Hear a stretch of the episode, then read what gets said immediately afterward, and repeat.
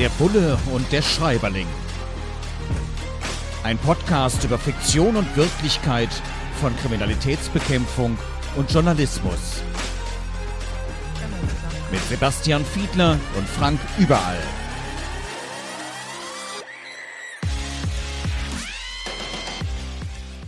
Herzlich willkommen zu einer neuen Folge von Bulle und Schreiberling. Diesmal Annette Hinrichs. Nordlicht, ein Kriminalroman unter dem Titel Tod in den Fluten. Landwellet Verlag, da ist er erschienen, Spiegel Bestseller-Autorin und wir schauen mal wieder sozusagen den Bulle und Schreiberling TÜV. Wie sieht's mit der Realität aus? Und das Ganze spielt in Dänemark und hier geht es um eine dänische Kleinstadt, wo in Polizeikreisen auch darüber dann reflektiert wird, wie schlimm da jetzt plötzlich auch die Bandenkriminalität ist und dass es da einen ja, Kampf um die Vorherrschaft zwischen verschiedenen Banden gibt. Ich stelle mir das auch heftig vor, wenn man auch in so einer kleinen Stadt irgendwo im schönen Dänemark ist und sich keine Sorgen machen braucht, kaum Kriminalität und auf einmal ist man mit so einer ganz anderen Situation konfrontiert, Banden, die dann auch ziemlich skrupellos sind und die sich dann auch noch einen Kampf um die Vorherrschaft äh, liefern. Das ist wahrscheinlich auch was, was Kriminalpolizei, nicht nur Schutzpolizei, sondern eben auch was die Strukturen, die Prozesse dahinter angeht, dann eben auch Kriminalpolizei, ja unglaublich beschäftigt, unglaublich auch Kräfte bindet. Das ist ganz genau so. Und das haben wir in der Vergangenheit bei der Rockerkriminalität schon erlebt, dass die teilweise auch eher in dörflichen Gegenden ihre Vereinsheime aufgezogen haben und dort ihr Unwesen getrieben haben. Und jetzt bei der sogenannten Clankriminalität, Bandenkriminalität, kennt man das aus skandinavischen Ländern ganz, ganz stark. Schweden, Dänemark hat äh, da tatsächlich äh, heftige Probleme, mit denen wir uns auch hier aus der Perspektive Berlin oder Ruhrgebiet sehr, sehr stark auseinandersetzen. Und das ist eindeutig eine kriminalpolizeiliche Aufgabe, weil es eben darum geht, die Strukturen dahinter zu aufzuhellen und zu gucken, was die kriminellen Geschäftsfelder sind. Denn darum geht es im Kern. Und jetzt ist es so, dass hier beschrieben wird, dass ein Polizist sich einfach auch massiv darüber ärgert, dass sie viel zu wenig Leute haben. Und dann gibt es ein Gespräch beim Bürgermeister, wo er dann nochmal ganz klar sagt, hey Leute, es ist Aufgabe der Politik dafür zu sorgen, dass wir genug Beamtinnen und Beamte der Polizei haben, die da auch was machen können. Wenn wir da zu wenig haben, können wir auch nicht wirklich was ausrichten gegen eine ganze Bande. Ne? Der kleine Dorfscheriff ist da vielleicht ein bisschen wenig. Äh, das ist bei uns im Berufsbereich ein bisschen anders. Also vielleicht noch im öffentlich-rechtlichen Rundfunk. Da muss man auch mal wieder auf die Finger hauen und sagen, wir brauchen genug Leute, sonst gibt's hier keinen guten Journalismus mehr. Das ist eigentlich, eigentlich, und du warst gewerkschaftspolitisch unterwegs, du bist jetzt selbst in der Politik. Eigentlich ist es ja ganz einfach. Ne? Wir, wir brauchen in der Tat genug Leute dort, die müssen allerdings auch bezahlt werden. Ne? Ja, die müssen vor allem aber auch irgendwo herkommen. Also nicht nur bezahlt werden, das ist äh, die grundlegende Bedingung natürlich, ne? dass man genug Stellen hat, die, für die es im Haushalt genug Kohle gibt. Aber dann muss man eben auch die Köpfe finden. Und das ist natürlich zunehmend schwieriger geworden. Und wenn wir jetzt über Kriminalpolitik. Ja, reich wird man da auch nicht als Polizistin. Ja, man kommt aber gut klar. Das würde ich jetzt schon sagen. Also das ist schon ein Berufsbild, da kann man, kann man schon ganz ordentlich von leben. Aber die Schwierigkeit ist natürlich auch die, dass man ja auch dann zu einem spezialisierten Kriminalpolizisten irgendwann werden muss.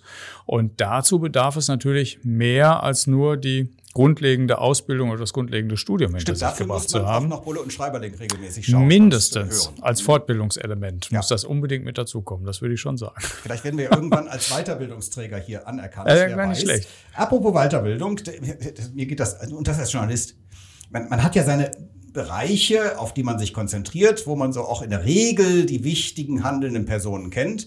Und hier gibt es einen Kommissar, der outet sich, dass er einen Segelweltmeister nicht kennt, was offensichtlich Segeln in Dänemark natürlich am Meer mhm. jetzt nochmal eine andere Relevanz hat als jetzt bei mir in Köln, ja. Aber trotzdem, also mir geht das auch oft so, dass ich aus anderen Bereichen, zum Beispiel aus Sport, die kenne ich gar nicht, bestimmte Influencer, bestimmte Menschen aus dem Musikgeschäft, nee, kenne ich gar nicht. Und dann kann der super Promi vor mir stehen und sagt, wer ist das?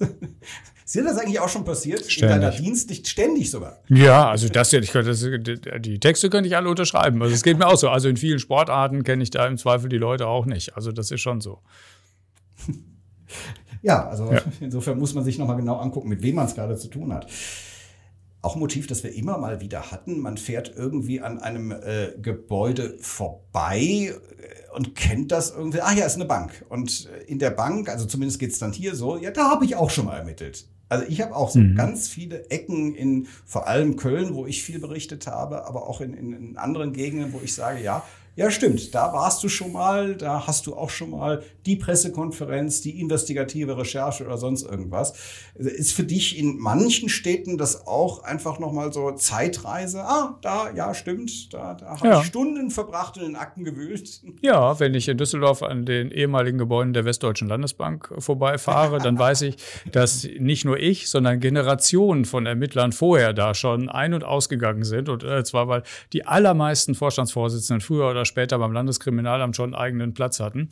Das äh, war tatsächlich so. Und äh, ich kann mich in der Tat noch genau erinnern, an welchen Stellen welche Abteilung gesessen hat, mit denen wir sehr, sehr viel zu tun hatten. Und das ist natürlich generell so. Also wenn so, wenn es Durchsuchungsobjekte gewesen sind, äh, in, mit denen man sich so länger beschäftigt hat, da erinnert man sich in Norddeutschland, es kann in Norddeutschland sein oder sonst wo, äh, das bleibt irgendwie schon hängen. Und wenn das dann noch verbunden ist mit Festnahmen oder anderen Maßnahmen, äh, dann ist doch, ist doch klar, man beschäftigt sich dann den ganzen Arbeitsalltag von morgens bis abends über Wochen oder über Monate mit einer Location, mit einer Firma, mit einer Person, die an einem bestimmten Ort wohnt oder lebt. Und dann bleibt das hängen, wenn man durch, auch anschließend noch Jahre später durch dieselbe Stadt fährt. Schatz, ich bin neu verliebt. Was? Da drüben. Das ist er. Aber das ist ein Auto. Ja, Mit ihm habe ich alles richtig gemacht. Wunschauto einfach kaufen, verkaufen oder leasen. Bei Autoscout24. Alles richtig gemacht. Wie baut man eine harmonische Beziehung zu seinem Hund auf? Puh, gar nicht so leicht. Und deshalb frage ich nach, wie es anderen Hundeeltern gelingt, beziehungsweise wie die daran arbeiten. Bei Iswas Dog reden wir dann drüber. Alle 14 Tage neu mit mir, Malte Asmus und unserer Expertin für eine harmonische Mensch-Hund-Beziehung, Melanie Lippisch. Iswas Dog mit Malte Asmus. Überall, wo es Podcasts gibt.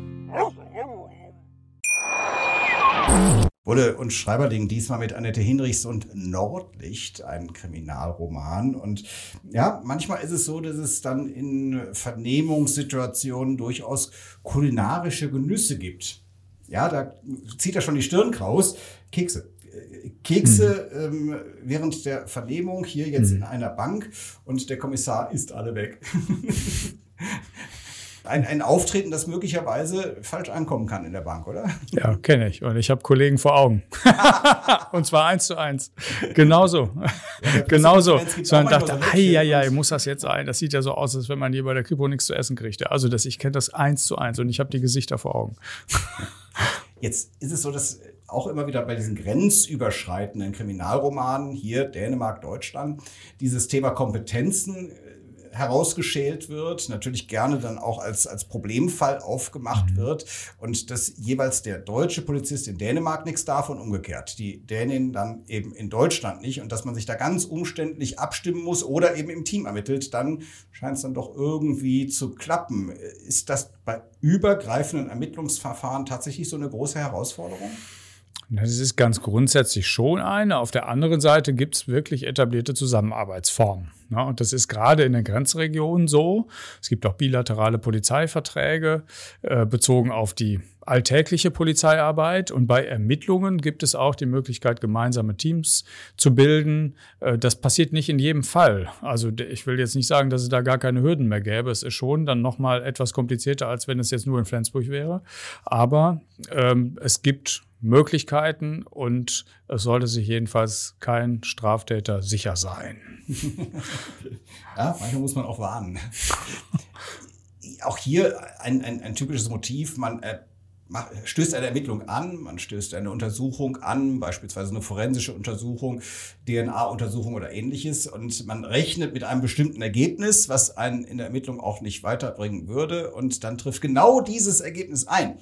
Mm, und man ärgert sich trotzdem. Ich kenne das auch Recherchen auch, wo man dann denkt, ja, vielleicht steckt ja doch was hinter, sonst wird man es ja auch nicht untersuchen lassen. Mhm. Aber trotzdem dann dieses doch irgendwo etwas enttäuscht sein und sagen, ja, mein Gott, wäre jetzt schön gewesen, wenn das der Durchbruch gewesen wäre und den Fall ein bisschen abgekürzt hätte. ja, du nickst auch schon. Ist auch totaler Standard, würde ich sagen. Ja, also das kann, das kann, kann man auch ganz trivial erklären. Das ist zum Beispiel dann der Fall, wenn man bestimmten Computer sicherstellt und erwartet jetzt bestimmte äh, Beweismittel darauf. Man erwartet bestimmte Korrespondenz zum Beispiel in den E-Mails, die da sichergestellt worden sind, bestimmte Dateien, die eigentlich drauf sein müssten und findet sie nicht. Ja, also man stellt es sich dann häufig, äh, denkt jetzt, oh Mensch, das müsste müsste doch jetzt die Schatzkiste sein, mit der wir den Tatnachweis führen können. Aber das ist nicht immer von Erfolg gekrönt. Jetzt habe ich ganz am Anfang auch gehabt, man kennt dann irgendwie den Segelweltmeister nicht, hm. hat aber dann zum Beispiel auch einen Kollegen, der den ganz genau kennt, der auch völliger Fan ist, der auch hm. selbst gesegelt ist und bei dem sich dann irgendwann auch rausstellt aus Erzählerperspektive oder Erzählerinnenperspektive hier, Annette Hinrichs, die Autorin, naja, eigentlich wäre er auch ein richtig guter Segler geworden. Gibt's bei dir auch was, dass du mal Fußball gespielt, gibt's eigentlich irgendwas, wo du sagst, ja, das hätte es auch sein können? Also bei mir alles andere, was ich mal so gemacht habe, gekellnert, Eis verkauft und so, das war jetzt nicht so erfolgreich. Das war mit Journalismus schon mhm. genau richtig und dann später auch mit Wissenschaft. Aber mh, hm, manchmal hat man ja so Sachen, dass man sagt, ja, hätte ich die Karriere mal weiterverfolgt, jetzt noch mal so ein bisschen im Oberstübchen rumgegraben. Mhm. Was hätte Sebastian möglicherweise hier als dann äh, möglicherweise Promi aus irgendeinem Bereich, Musik, Sport oder was auch immer, Wäre da noch was gewesen? Bei mir ist, ist die Antwort so ein Ja, aber. Denn ähm, ich habe ja 15 Jahre lang nebenbei äh, Kampfsport und Selbstverteidigung unterrichtet ne, und habe das in Vereinen, aber auch in äh, Studio, Fitnessstudios getan. Und das Aber gründet sich darauf, das hätte ich mir aber nicht als Hauptberuf vorstellen können. Das war schon genau so, dass das erstmal für mich körperliche Betätigung gewesen. Es hatte also einen Vorteil. Es gab auch noch ein bisschen Geld dafür und es hat Spaß gemacht, mit den jeweiligen Gruppen zusammenzuarbeiten, teilweise mit äh, Kindern und Jugendlichen zusammenzuarbeiten. Das hat mir wahnsinnig Spaß gemacht, aber ich hätte es mir nicht aus unterschiedlichen Gründen als Hauptberuf vorstellen können. Deswegen war die Konstellation, in der das alles sich äh, so zugetragen hat, schon so gut, so wie sie war. Annette Hinrichs hat den Kriminalroman Nordlicht geschrieben, erschienen im Lemwelle Verlag. Wir haben darüber gesprochen, und wir sprechen weiter in 14 Tagen über den nächsten Kriminalroman. Bis hierhin vielen Dank und danke fürs Zuschauen oder Zuhören. In zwei Wochen sind Bulle und Schreiber dann wieder für Sie oder euch da. Schatz, ich bin neu verliebt. Was? Da drüben. Das ist er. Aber das ist ein Auto. Ja, eben. Mit ihm habe ich alles richtig gemacht. Wunschauto einfach kaufen, verkaufen oder leasen. Bei Autoscout24. Alles richtig gemacht. Dir hat dieser Podcast gefallen? Dann klicke jetzt auf Abonnieren und empfehle ihn weiter. Bleib immer auf dem Laufenden und folge uns bei Twitter, Instagram und Facebook. Mehr Podcasts findest du auf meinpodcast.de. Schatz, ich bin neu verliebt. Was? Da drüben. Das ist er. Aber das ist ein Auto. Ja, eben. Mit ihm habe ich alles richtig gemacht. Wunschauto einfach kaufen, verkaufen oder leasen. Bei Autoscout24. Alles richtig gemacht.